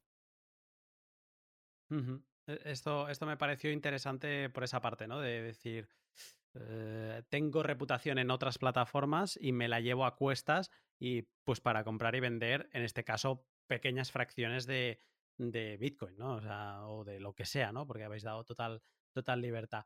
Me gusta. Esto sí que no me voy a olvidar, voy a poner el link y voy a animar a la gente a que participe, a intentar mover un dólar de aquí para allí, de utilizar eh, Lightning para pasarlo a Monero o a Liquid o a lo que quieran y quizá mercados mm, como Venezuela, que a lo mejor un dólar ahí puede ser más de lo que es para nosotros, pues a lo mejor lo agradezcan, porque mucha gente recibo, eh, como yo trabajo con sponsor a Hodel Hodel, me dicen, oye, tal, es que intento comprar 20 euros y me es muy difícil. En los bull markets, en momentos de mempools saturadas, lo que tú decías antes, en, en sitios como BIS que son 100% descentralizados o en Mm, webs, plataformas webs de intercambio peer-to-peer, pero que tienen una parte centralizada que es la empresa que le da soporte, en todas estas acaban sufriendo del mismo mal, es que las pequeñas transacciones son las primeras en caer y ahora lo más normal, yo que me conozco más en el mercado de Hodel Hodel es pues 250 para arriba, eh, en euros estoy hablando. Claro, entonces para comprar y vender 10 dólares, un dólar, eh, ¿qué, ¿qué, es lo que hace la gente? Pues al final eh, va a gente en la que confía.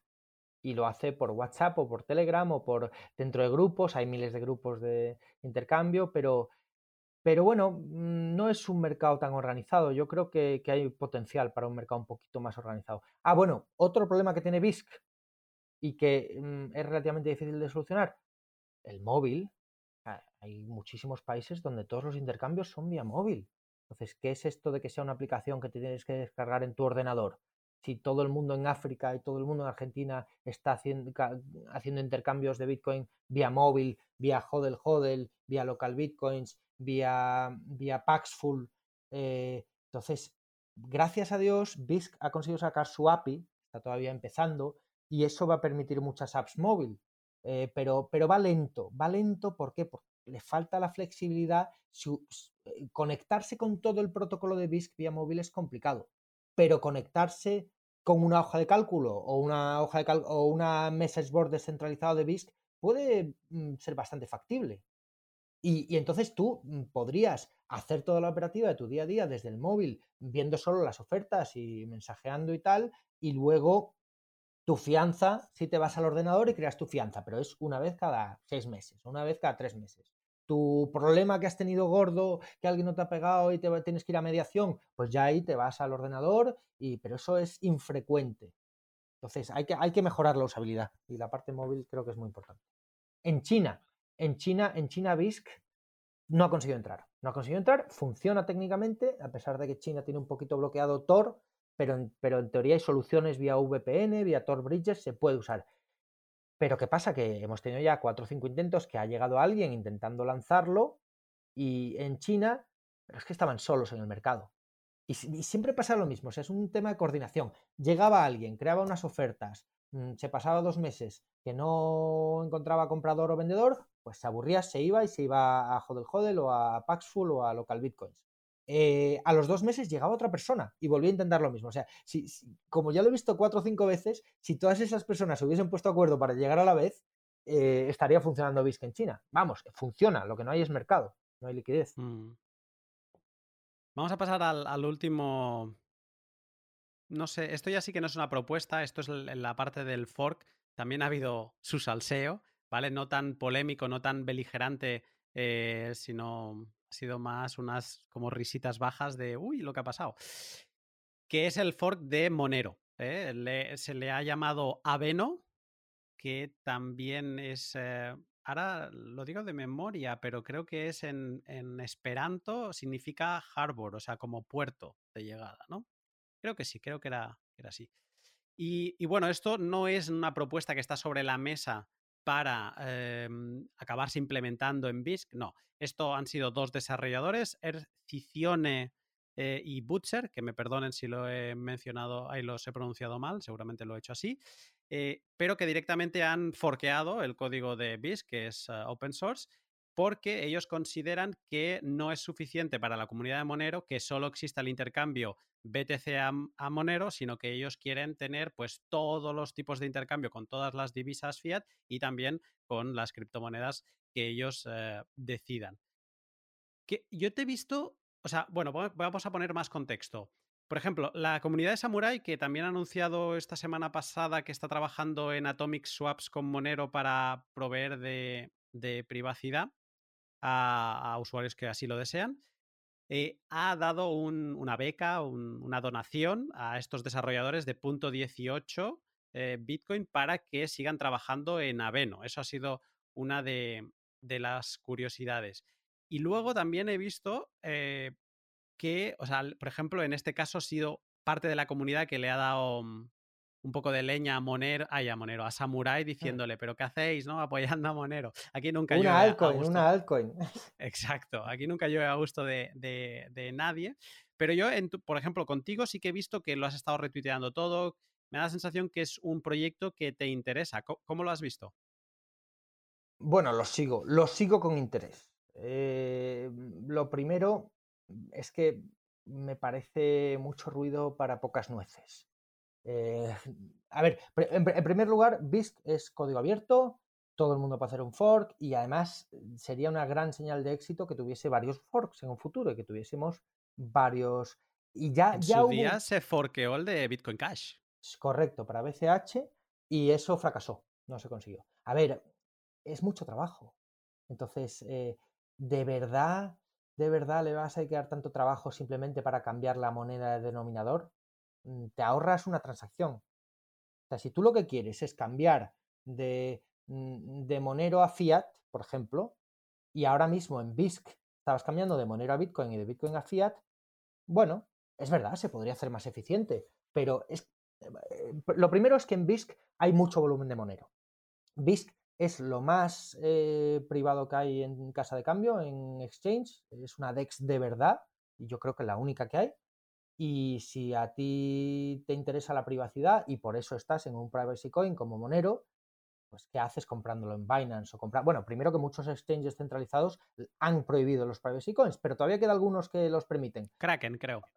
Sí, pues ¿qué, haces comprándolo en Kraken si Kraken luego mm, está guardando todos tus datos y, te puede hacer luego chain analysis o lo que sea para, para ver? No tiene sentido. O sea, BISC tiene mucho sentido para Monero. Eh, y, hay mucho volumen, pues ha habido momentos en los que el 90% del volumen en BISC era Monero, Monero por Bitcoins. Y entonces BISC ha hecho esfuerzos por mejorar las cosas, por ir mejorando las cosas para los usuarios de Monero. Por ejemplo, eh, puso una herramienta para comprobar transacciones de forma automática, para comprobar los pagos y, ha ido haciendo mejoritas, pero es verdad que no les ha dedicado quizás toda la atención que ellos querían.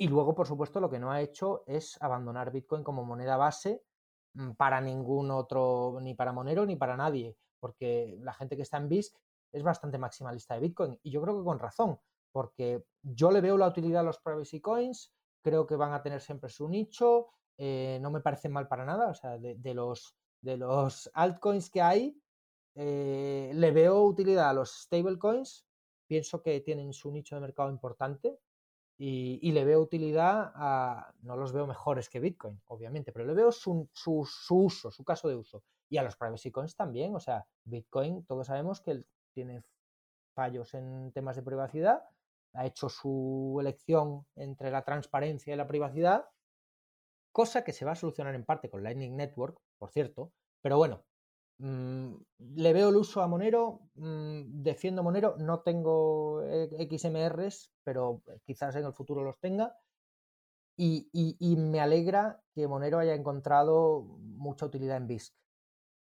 Javeno, tal y como está planteado ahora, le auguro un gran futuro? Pues como está planteado ahora, no.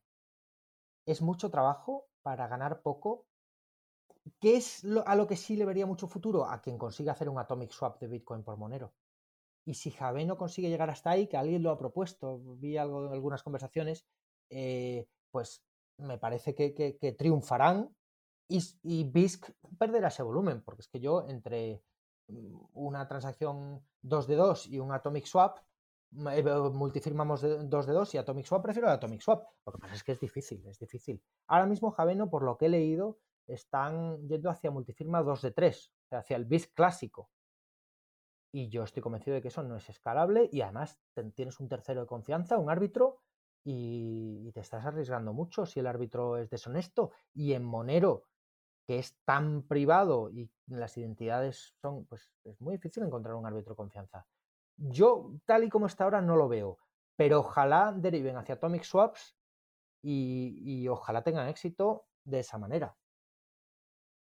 Una de las quejas que ponían sobre la mesa es que ah, el hecho de que BISC, la moneda base, sea eh, Bitcoin y que la mayor parte del volumen sea Monero, pues que es que lo que estaría bien es que esas fianzas, por ejemplo, se pudieran hacer en, Monero.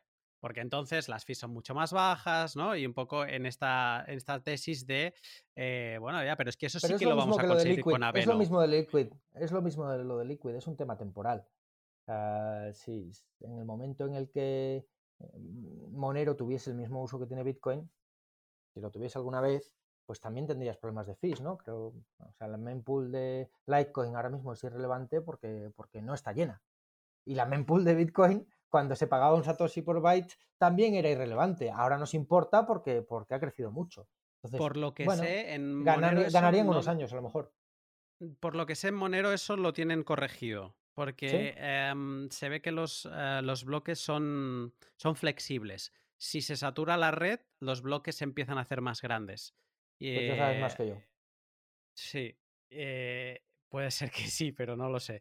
Eh, me suena esto, que digamos que las fees no serían un problema, pero, ah, pero bueno, yo lo que acabo pensando después de escuchar un poco las críticas y también de escuchar algunos argumentos similares a los tuyos de esto cuesta mucho, incluso tú eras escéptico con la DAO y al final el movimiento ha demostrado pues que sí, que, que, sí que ha funcionado, pero es complicado que algo así funcione y así están la mitad de las DAOs de Ethereum, que participan cuatro.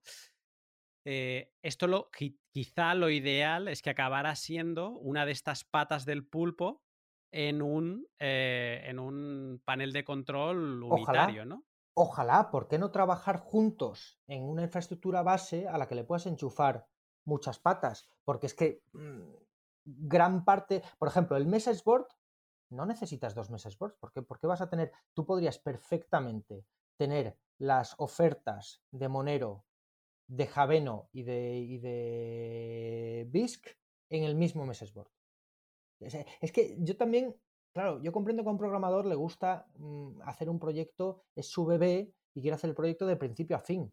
Pero por eso yo abogo tanto por una cosa modular, porque mm, no vas a controlarlo todo, pero vas a trabajar en lo que de verdad haces bien. Entonces, si tú tienes, y, seamos, seamos francos, o sea, todo el trabajo que haces en un message board eh, desde cero, cuando realmente ya hay tropecientas formas de comunicarse por todo el mundo muy fácilmente, mm, bastante descentralizadas, como BitTorrent, por ejemplo. Bueno, el caso de BitTorrent ya me han dicho que no es lo mejor porque sirve para publicar, pero no para borrar y tal. Pero me da igual, la tecnología torrent lleva inventada 20 años, antes que Bitcoin.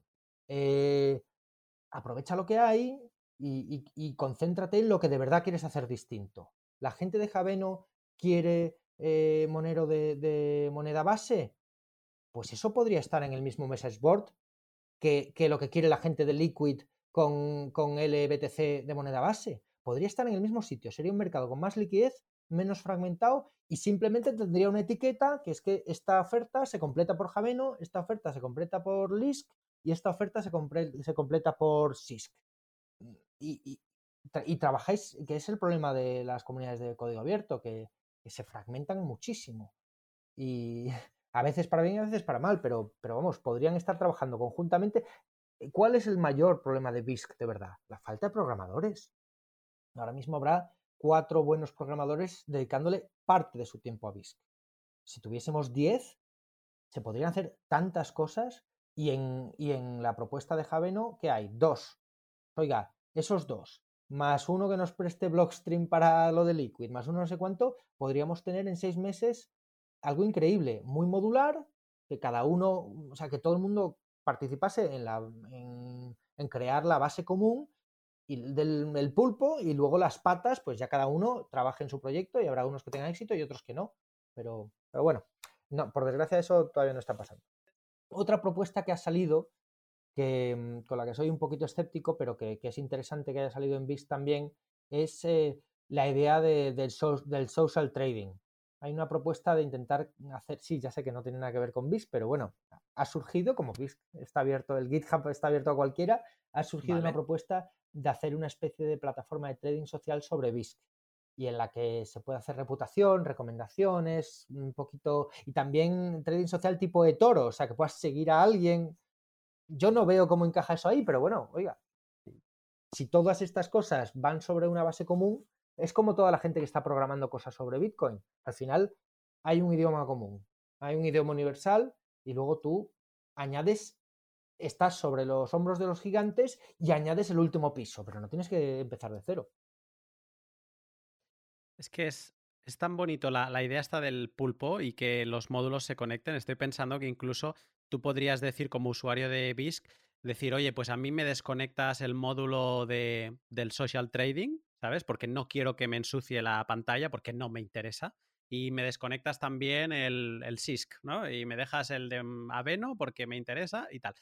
Es que la, la parte está modular y abierta, y al final el mercado, el mercado habla por sí solo, y el volumen a lo mejor una temporada se está en Atomic Swaps, pero otro, después de otra temporada está más en, en Liquid o, o, no, o a lo mejor Liquid no lo utiliza nadie y acaba por no mantenerse.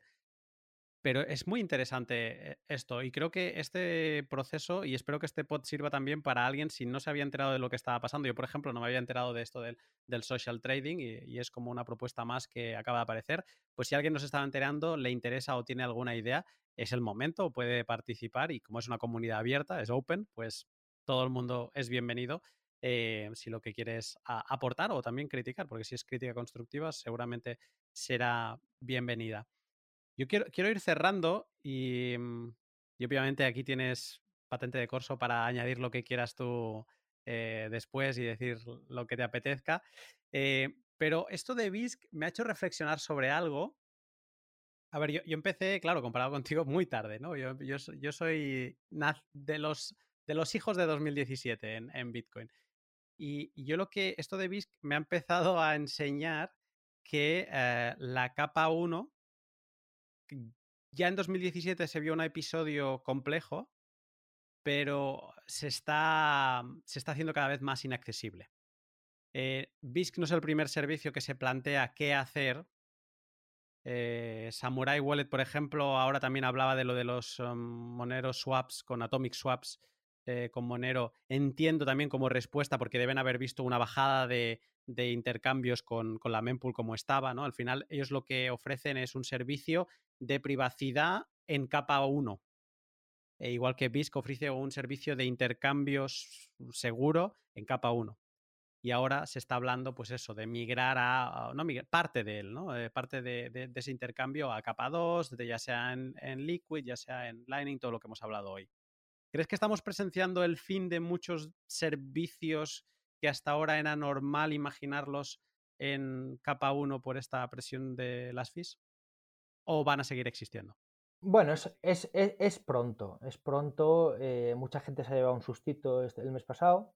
Igual, y, hubo mucha gente que se llevó un susto en 2017, pero no tomaron nota. Mm, pero, pero mm, a largo plazo, sí, o sea, a largo plazo, si, Bitcoin va a llegar a mil millones de usuarios, eh, imagínate, de aquí a cuatro años o lo que sea, eh, va, va, a ser todo por Lightning. Y, y, yo tengo una gran pregunta porque no acabo de entender en Lightning todo lo que se puede hacer con los contratos inteligentes. Porque es que mm, no me ha sabido nadie explicar si lo que hace BISC ahora mismo, no con multifirma, porque Lightning no tiene multifirma, pero bueno, lo que hace BISC de, un contrato inteligente para un intercambio no se podría hacer con Lightning, eh, que lo que tiene es HTLC time locks, no se podría hacer algo parecido. ¿Se podrían hacer contratos más complejos de Lightning? ¿O podría surgir un protocolo parecido a Lightning mm, una vez se implemente Taproot que, sirva para otro tipo de contratos, por ejemplo, de intercambios, por ejemplo, de fianzas, por ejemplo, de, de, transacciones variables que son o condicionales. Eh, entonces, mm, sí, muchas cosas se van a ir a la capa 2 y, yo creo que para los exchanges tiene muchísimo sentido. Son los primeros que tienen que estar adoptando Lightning todos, porque así van a tener eh, preparada la solución para, para lo que más usa la gente, que son transacciones sencillas de enviar dinero. Eh, pero no, yo creo que. Y bueno, y los wallets, el wallet que no adapte Lightning, que no adopte Lightning, como Coinbase o, como Sapo, que por desgracia no han querido invertir en, Lightning, eh, se va a quedar muy atrás. Se va a quedar muy atrás y todos los usuarios nuevos que entren van a entrar directamente en wallets de Lightning o con Lightning. Por ejemplo, Electrum tiene Lightning, pero es opcional, lo tienes que activar, luego tienes que crear los canales. Bueno, para el usuario avanzado está bien, pero, pero mm, lo que te contaba antes, las tuiteras estas que han empezado a usar, a recibir satoshis por vía Twitter, eh, se han ido directamente a CBD Wallet, que tiene Lightning, pero además tiene una gestión autónoma de los canales, no es custodial, pero tienen, tiene mucho por detrás para facilitar el tema y para que no tengas que pensar mucho. Tú pones tu QR y recibes. Entonces, más que, más que vayan a desaparecer los servicios que ya están, lo que pienso es que toda la gente nueva que va a entrar, que van a ser muchos más de los que ya hay, van a entrar directamente por servicios nuevos. Van a ver las cosas diferentes y eso es verdad. De hecho, se, les, va a tener que explicar cómo almacenar sus Bitcoin, que en verdad serán Lightning, o sea, serán Bitcoin fuera de la cadena, les va a tener que explicar cómo almacenarlos si los quieren almacenar en cold storage, porque se pueden encontrar ahora mismo en Lightning, pues aunque con Bitcoin a, a 50.000 se pueden mover cantidades bastante grandes de Lightning, pero, pero no tan grandes eh, como, no sé ahora mismo cuál será el límite, no sé si es punto. La capacidad está aumentando mucho, ¿eh? Ya, ya he visto canales de Lightning muy grandes, muy grandes. Y de hecho, en, en capacidad de canales hay un, por ejemplo, el servicio este de Lightning Strike que te permite hacer movimientos de fiat por todo el mundo con la capa de Lightning como la, capa de transmisión. Eh, se sabe que todos los canales que tiene pues Estados Unidos con Inglaterra, con su proveedor de servicios en Inglaterra, todos son canales privados de los que no se puede saber la capacidad. O sea, seguramente haya monster channels por ahí que, no estamos viendo. Pero igualmente, que puede ser que toda esta gente entre y se encuentre que tiene pues un millón de sats, dos millones de sats, cuando Bitcoin esté a un millón y eso sean pues 10 mil dólares, digan, bueno, vale, y ahora esto cómo lo aseguro, ¿no? ¿Cómo me lo guardo en una en cold storage, en una hardware wallet? Pues el camino será también educar de pues cómo bajar del off-chain al on-chain, ¿no? Y eso es muy interesante esto que has dicho, de que los servicios van a ser distintos. La privacidad con Lightning cambia. Hay otras, no es tan privado como a veces la gente se quiere pensar, pero sí que es más privado que, que on-chain. Y, todo el protocolo está pensado encriptado. O sea que sí, va, a ser, es un cambio de. Bueno, pero que Lightning, Lightning, es, Lightning es solo un ejemplo de, canales de, payment channels, de canales de pago. O sea, es solo una forma que te permite conectar muchos canales de pago. Pero si tú quieres hacer un canal de pago entre dos, entre dos personas solo, se puede hacer muchas cosas con eso también. Yo, mm, yo tengo dos obsesiones en el mundo de Bitcoin, porque como tengo muy poco tiempo para dedicarle a Bitcoin, una es una DEX, una casa de cambio centralizada, y, me he mirado casi todas las que hay y sigo pensando que, que BISC es la mejor apuesta. Y la otra es la integración de Lightning con, con redes sociales. Eh, pienso que la mayoría de los usuarios llegarán cuando tengan o un wallet de Lightning integrado o un wallet de Lightning que se conecte a su servicio de mensajería. Es lo que se ve en China con WeChat, aunque sea una cosa centralizada, y pienso que, a los mil millones de usuarios se llegará, cuando tengas Lightning dentro de WhatsApp, dentro de Telegram, dentro de cualquier del, el sistema de mensajería que más uses, porque es la forma natural de hacer micropagos dentro tienes el mensaje, hablas con la gente, eh, dices te debo esto, tal, le pagas con un botón y le llega al mismo sitio. Creo que esa integración es fundamental y todavía no, sé de nadie que la esté consiguiendo muy bien. Hay bots de Telegram y tal, pero todavía falta. Mm, hay lo de lo de Sphinx en Lightning, pero que sigo pensando. Me flipa, Sigo pensando que su problema es la accesibilidad. Ellos dicen que están lo, piensan como que están muy beta y que no les interesa que entre la gran masa y entonces ya les va bien que sea complicado entrar. Perfecto, si eso lo pueden portear después a un modelo mm, mucho más sencillo en plan descargar y utilizar, oye, pues fantástico.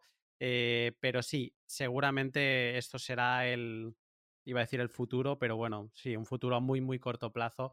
Eh, podamos ver cosas así. Interesante la historia de ChangeTip, ¿eh? No sé, perdón, de ChangeTip, la historia de Tipping Me. No sé si, has entrevistado a, este chico, pero. A Sergio. A Sergio. Sergio Abril, ¿no? Sí. Eh, muy interesante y, espero que pronto saquen algo nuevo que, les permita empezar, porque funcionaba fenomenal. A mí la usabilidad de esa, de esa app me encantaba. Vamos, que lo sigo usando, ¿eh? pero, pero no puedes meter a gente nueva. Y, y CBD, por ejemplo, han conseguido integrarse con Discord y todo cosas de. con Discord, con Twitch, todo cosas de gamers y, mm, pero desde wallet externo siempre. O sea, tú tienes tu propio wallet, non-custodial, tú tienes tus claves privadas, pero, pero con un solo botón puedes hacer un like y dar un tip de Lightning dentro de Discord. Y eso, mm, yo creo que por ahí van a ir muchos los tiros. Ahí no me, a mí no, hay una cosa que no me gusta de CBD. La probé hará un mes y es el que me tuviese que registrar para utilizarla. Un email es lo, que te piden, ¿no? Puede ser, puede ser. Pero yo es que para mí me saltan las alarmas como muy rápido. Y entonces como ya conozco eh, wallets eh, que no son no custodial, como sería Breeze o como sería Phoenix, eh, que no te requieren nada, o sea, es casi como plug and play, abres, ¿no? Y es un poco la esencia. son esas cosas que digo, ¿por qué esta fricción innecesaria? Totalmente necesario. No creo que lo necesiten para su wallet. Lo han hecho por, no sé, como tema de recuperación, yo qué sé. Pero eh, Phoenix yo lo he usado mucho, por ejemplo, y, funciona muy bien. Pero, y de hecho, hay unos conocidos míos que tienen una herramienta de integración de, utilidades en WhatsApp se llaman Dutrix y, que te integran el calendario en WhatsApp, te integran un montón de cosas. Y intenté convencerles para que conectasen Phoenix Wallet con, con Phoenix, con, con su WhatsApp y que se pudieran hacer pagos, pero no, no lo veían, no lo, no, ellos no lo veían, yo lo veo clarísimo, la verdad. A ver, que ahora mismo puedes copiar, pegar de Phoenix un Lightning Invoice en WhatsApp y la otra persona, o un QR y la otra persona lo puede copiar, pegar a Phoenix, pero, pero hay una fricción ahí en la usabilidad que sería tan fácil de resolver, tan fácil. Y, podrías estar pagando sin pedirle permiso a WhatsApp, además, que esa es otra. Porque claro, en el momento que le tienes que pedir permiso a WhatsApp, te lo cierran, porque ellos quieren su propia solución de pagos. Como, como, está el bot de Telegram, que tampoco le, pide permiso a nadie y en el grupo se están dando donaciones constantes y es, es muy práctico. De hecho, pusimos un paywall eh, el grupo eh, estaba, teníamos entradas de muchos bots, de, de, scammers o de trolls. Pues oye, pusimos un paywall de 100 satoshis, que es algo de 5 céntimos creo que son. Y oye, ha pegado un cambio esto y además es muy, es muy interesante el, el hecho de mezclar al final, como dice Andreas Antonopoulos, esto es como el Internet del dinero, o sea, es una capa de comunicación y y será muy bueno ver cómo hacia dónde evoluciona este tipo de, comunicación. Es una pena que Signal haya creado su propia shitcoin y, eh, y que también hayamos visto como Telegram al final no lo hizo, pero también pretendía lanzar su, su propia. Pero ves, pero ves lo de Signal, sí, Telegram se lo prohibieron, Telegram se lo prohibieron, les entró el regulador y Signal, ves, ahí es donde me gusta que me gusta el tema de la DAO, sea, en el momento en el que hay, aunque sea una fundación, porque Signal no es ni una empresa, es una fundación, en el momento en el que hay una organización con unos señores responsables ahí, van a por ellos y o los corrompen por algún lado o los prohíben por el otro. Entonces, bueno. Sí. Eh, será. Yo no, le auguro mucha vida a esa, a esa shitcoin, porque es que mm, toda preminada, toda la, casi toda la, la tienen ellos, es que no tiene ningún sentido alguno, básicamente. Eh, Hombre, más que, a la libra de Facebook, más que a la libra de Facebook, puede que sí. Fíjate que. Ahora bien, ahora bien. Sí, fíjate que un, conocido tuyo, Carlos Maslatón, defendió el proyecto de Libra en el último pod que grabé con él como canasta de, diferentes monedas. E, también es algo, sería para un pod, eh, eh, las diferentes visiones sobre, sobre Libra y, un poco en lo que ha desembocado, que no va a ser otro Tether UST, UST, USD, perdón, eh, más, eh, otra stablecoin más, pero encima ultra centralizada, eh, como es Facebook. Y ya no es de código abierto, ya no es de código abierto. Cerraron el GitHub inmediatamente.